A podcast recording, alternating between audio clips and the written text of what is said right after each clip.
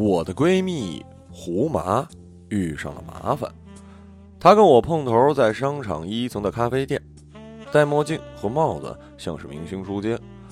但等她摘下墨镜我就发现他的眼脸通红，眼睛里的神气也最好是不要暴露在光天化日之下，有点吓人。又看谁啦？我装作见惯腥风血雨的样子。他从牙缝里挤出四个字儿：“被人砍了。”怎么可能？我撩撩他头发，晃晃他胳膊，随便检查了一下，零部件都齐全着呢。再说了，谁敢拿你开刀啊？胡麻伸向冰咖啡的手在颤抖。接着，我听到玻璃杯底嘎啦嘎啦跟托盘干架的声音。看到一圈圈褐色的液体洒在了桌布上，还冒着奶泡呢。我按住胡麻抖得厉害的手，把震动模式的杯子从比萨斜塔扶回正位。大惊小怪，是我最不感冒的事情了。这是雨吗？等他打了几个嗝，靠冰块跟咖啡慢慢镇定下来，告诉了我这件事情的始末。首先要声明的是，没有人被砍。也没有任何动物受到伤害。当然了，胡麻受到了伤害，但胡麻总是受到伤害的。如果你想谈一段不对等的恋爱，你就做好这个准备吧。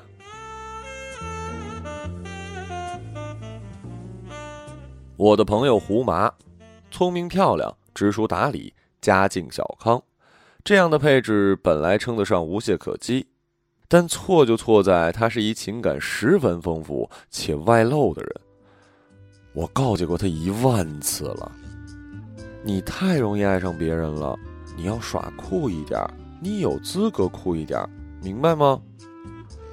但二十四岁的胡麻理得清一窝蜂的头绪，却摆不平旧将风情绪，而且陷入爱情的时候智商为零。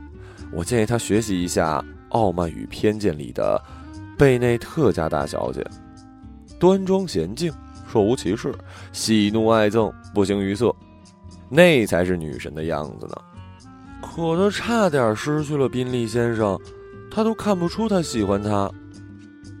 所以呢，胡麻看上一个男人的时候，可真是生怕他有一点的疑虑啊。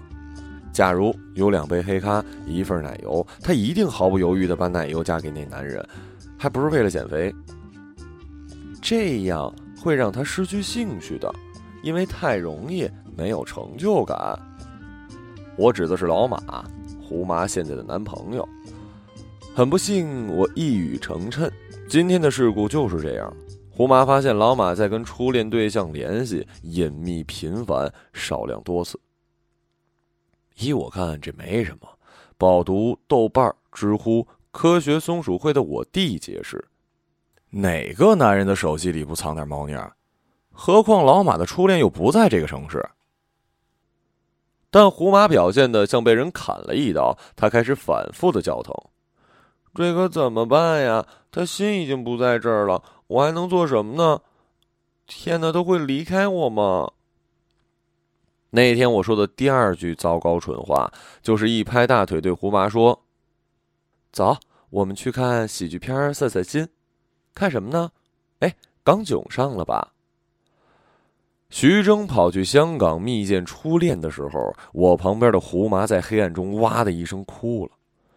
影院里荡漾着违和的气氛，这他妈是喜剧呀！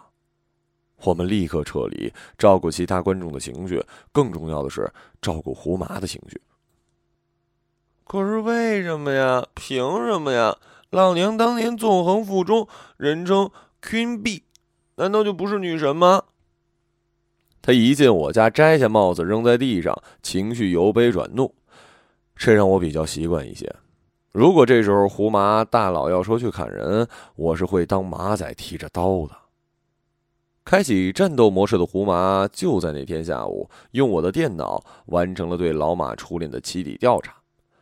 搜照片儿，通过我国已经死成一片的校园社交网络，翻到了老马的那朵花儿残存在那儿，宛如遗照的若干真相。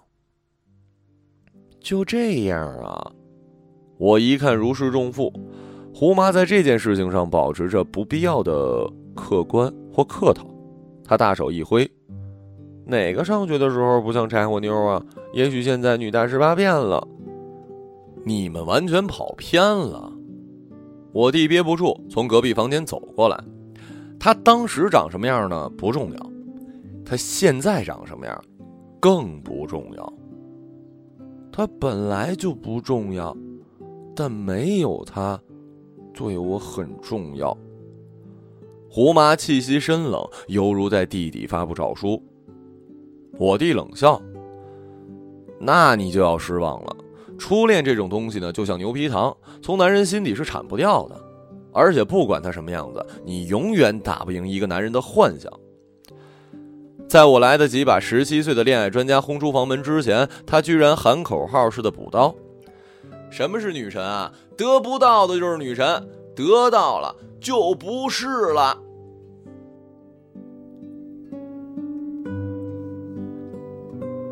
胡妈很镇定的观测，老马喜欢花的时候，就跟他差不多岁数吧。他没劲儿继续调查了，眼神呆滞，像被一刀斩断经脉，还没反应过来。我们百无聊赖的吃了一会儿糖炒栗子。他不说话，我把栗子一颗一颗剥干净，然后我无聊的说了那天第一糟糕的蠢话。但是胡麻呀，十七岁时喜欢你的那个人呢？有什么地方不对劲儿？我终于意识到，我弟的那个话分明是一个悖论，必须指出其谬误。如果男人都是那样，他为什么不来找你啊？胡麻看着我，像看着女神经病，然后掏出手机，等着我来问问他们。那天下午，在我的房间里，从女神变成女神经病的胡麻，通过 QQ、微信、短信，甚至是 Skype，与他当年的崇拜者们一一取得了联系。这件事情的难度在于，他一点也不清楚这些人现在在干什么、什么状态、哪个时区。但一日绿茶婊，终身解暧昧。对这些人，他一律以这句开头：“好久不见，你好吗？”绝大部分很快回复：“啊，还可以。你呢？就那样。你呢？”胡妈脸上泪没干，眼睛红肿的打全拼。我很好。啥？你好吗？我很好啊。你以为演藤井树呢？我觉得话不能这么说，这不是一个开放性的谈话模式。如果胡妈真想开放的话，你明明不好，这都马猴样了，应该给他们一个关心你的机会。你都说好了，那还聊什么呀？闭嘴。胡妈已经切换到电脑上，跟那些草儿们进行长谈，不诉苦，不卖弄，不提当年情，就是两个相互感兴趣的人在挖掘兴趣的深浅与可能。当然，添加他们的微信好友之前，胡麻专设了一个圈子，里面看不到他和老马的合影等一切交往痕迹。当聊天超过一小时，我开始为可恶可怜的老马捏把汗了。其实，他还没做出什么，呃，当然了，呃，胡麻也没做什么，他只是不时欢快的回头对我说：“那个人八班弹吉他的那个，他现在在做音乐网站，啊，呃，他老婆刚生了。”把 Queen 变成打包厅，只需要一个下午的时间，加一个不满足的男友。最后，他功德圆满的关掉了网页微信，对我总结道：“然并卵啊！以他的性子，如果和谁该发生什么，那么一定当年就发生了。胡麻不吃回头草，如果不该发生什么，即便现在老马卷铺盖走人，也不会发生什么。胡麻的智商在爱情之外是正常的。然而，这个过程并不是没有什么卵用。”他看上去明显心情好多了，我可以放心的让他离开我家，以后胡麻和那些草儿们保持着朋友圈，相互点赞之交，并约定出差对方的城市喝杯咖啡。据我所知，从来没有实现，因为因为胡麻不出差的。过了一个月，听说胡麻要和老马分手的消息，我很是震惊，因为老马约我谈一谈这件事儿。我们约在商场一层的咖啡店，老马没刮胡子，满眼血丝，看着很吓人的来了，我都想把自己的墨镜给他挡一挡了。所以。你完全不知道他有这个打算。他一开始就进入了拷问的节奏。我朝隔壁的我弟递了一眼色，一旦有异动，我弟不是吃素的。我说我完全不知道他有这打算啊！我是说真的，因为胡妈从来没有说要离开老马呀，反而我不断的听见她担心老马离开她。我无意中发现，他和以前暧昧的人还有联系。老马不知道我知道多少，选择的语句很谨慎。哦，我不知道老马知道我多少，评论也很谨慎。他可能只是想获得一点心理安慰吧。心理安慰？他要什么安慰？我对他还不够好吗？老马满脸就是真鄙视你们女人的表情。我不打算跟他装下去了。因为我比他还鄙视。你不是也在寻找安慰吗？或者那不是安慰，是潜意识才有的真爱？听到最后俩字儿，我弟在那一边发出一声浪笑。你在说什么呢？不用解释，大家都有初恋。我还是不知道你在说什么。有两秒钟的空档，我都信以为真了。以为胡麻自导自演了一出苦情戏，直到我递过来一拍桌子：“你有病啊！跟直男绕什么弯儿啊？”在我弟的两头疏导之下，我们才搞明白了事情的始末。原来那天下午没给胡麻回复的只有一个人，而这个人其实才是真正危险的那个人，是不能提的秘密，是不能拆的封印。如果清点胡麻二十四岁的人生有什么遗憾，那就是由于各种阴差阳错、嫉妒、纠结，没有和这个人，我们管他叫草，完完整整的爱一遍。我回想胡麻说然并卵，恍然大悟，因为这根草还没浮出水面。到了那天深夜十一点十一分，胡麻的手机以比平时幽怨的旋律响起，一条 QQ 留言弹出：“我好不好，关你什么事儿？”我们的 Queen 压住勃然大怒的心情回了一句：“你有病啊，你有药啊。”以上内容来自老马后来翻看的聊天记录。等他察觉到不对劲儿时，胡妈已经找借口推掉三次爱爱了。两次在老马常规说“我爱你”之后，保持可疑的沉默，不说爱，还没什么。这条常规呢，本来是胡妈要求的，但不爱爱对老马这个直男的触动非常之大，说明触动利益比触及灵魂要命。胡麻与草打破坚冰之后的联系，据老马的描述是隐秘、频繁、少量多次。我就回他：“难道你跟花儿不是这样的吗？”老马脸色一僵：“这件事我跟胡麻已经谈过了，我的确心里有没放弃的东西，但最多就是网上聊聊。我也不知道他为什么那么生气。那你为什么那么生气啊？”我不是因为他跟草儿联系生气，说实话，这对我来说没什么，又不是实质性出轨。所以现在的问题是呢，现在逼得老马坐在我们面前的大事儿是，胡麻对老马提出了分手，他要去坦荡荡、实质性的和草儿在一起。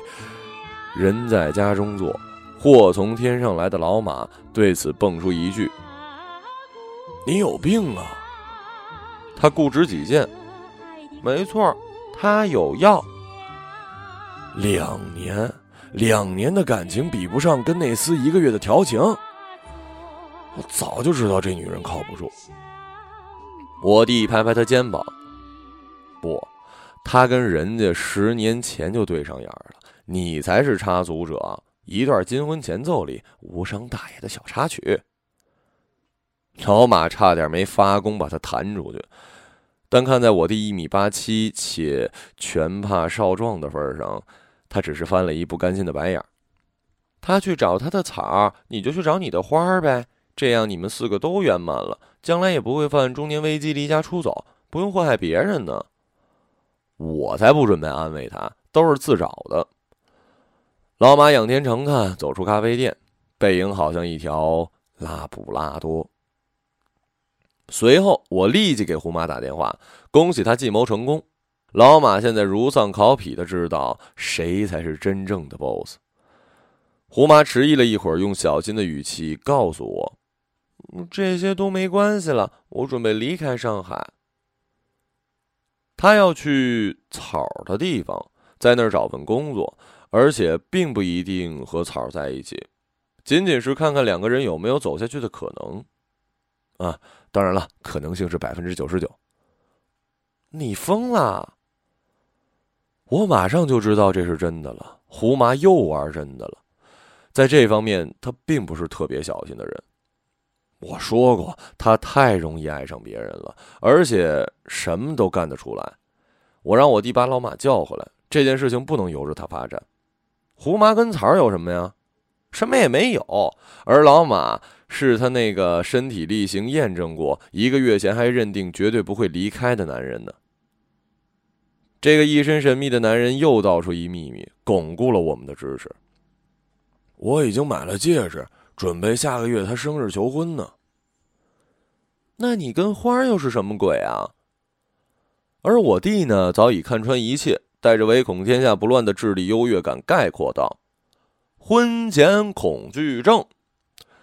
我想在做重大决定之前，最后确认一下，你也确实有些恐惧，不知道这是不是正确的。”自负的老马已经完全臣服，错就错在。我不该瞒着他。事已至此，你这叫击虎归山。老马决定提前求婚。我们参加安排了整个仪式，由我把胡麻诓去他们出狱的绍兴路书店，假装为他远行挑几本赠书。我弟做老马的思想工作，告诉他收复失地好过再耕一亩新田。你知道花儿穿多少马鞋吗？你认识花儿的老板和闺蜜，你有跟花儿一样的笑点和心理障碍？你了解花儿这几年在谁和谁的怀里了？老马识途自然是怕未知和麻烦的。他本来呢做好了充分的规划，把成家这件小事搞定之后，就全面建设他的创业伟业。中途胡麻掉链子，固然是可恶，但有一部分也是他的责任。假如睁一眼闭一眼，俩人都没有实质性的出轨，回到当初就可以了。胡麻还不得对他睁一眼闭一眼吗？在我们那么甜、那么美、那么相信、那么疯、那么热烈的曾经的现场伴唱里，老马双膝跪在胡麻面前献上戒指，还有胡麻一直托各国留学的同学寻找未果的史努比版某包。依然是我弟动用了人脉淘到的。他之所以那么上心，因为事态恶化也有他乱吹风的功劳。我们姐弟都有功劳。请你原谅我所有的幼稚和任性。我希望你还记得一点爱我的感觉，记得我们一起的美好时光。别让我奔向遗憾中老去。有那么一分钟的沉默。让在场闲人都屏了一肚子的气体，笑气、丧气、起床气、阴阳怪气。最后，胡麻在一圈手机镜头的聚焦下，手伸向那个绝版的史努比包。你找到了？老马拼命的点头。随着各种气体像是蘑菇云喷薄而出，我好像听见咔嗒一声，一个上下不安的玩意儿。缩到盒子里去了。我跟我弟说：“谢天谢地啊，都是拎得清的人。我弟先是笑而不语，随后开口：“凡人呐，水性杨花，碰上贼心不死，相互笑纳算了。”胡麻把把玩了半天的包放下，从地上拉起老马，一个即将形成的拥吻落空，因为他像女神一样稍稍错开了身子，留下一句让老马终身难忘的话。是你不小心，但我也很难过。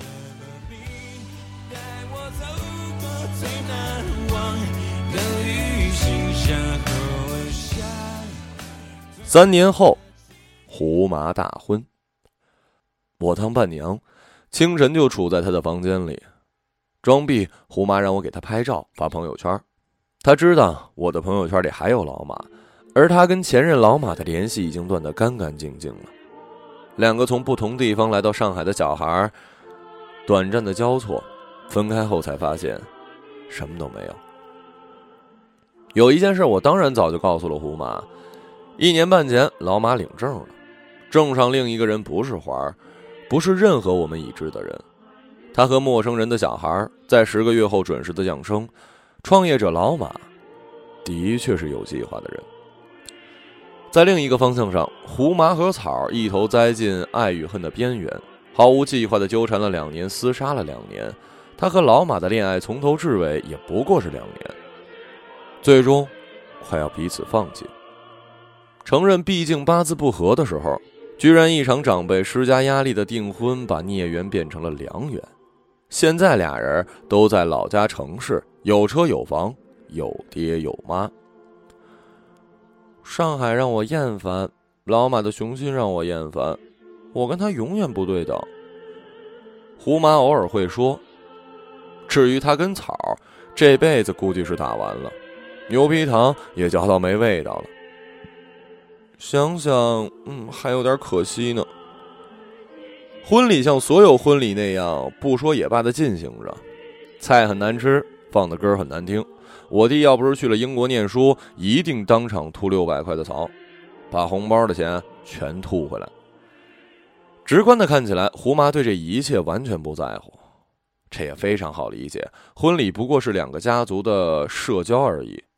胡麻和草已经没有了信任的感觉，他们俩现在像是金婚。新郎带伴郎团来到的时候，胡麻早早让我开了门，省略一切智力竞猜、肢体对抗环节。别闹了，胡麻是对的。接下来有一天的迎来送往、合影留念、挨桌敬酒、挤出微笑、保持美丽。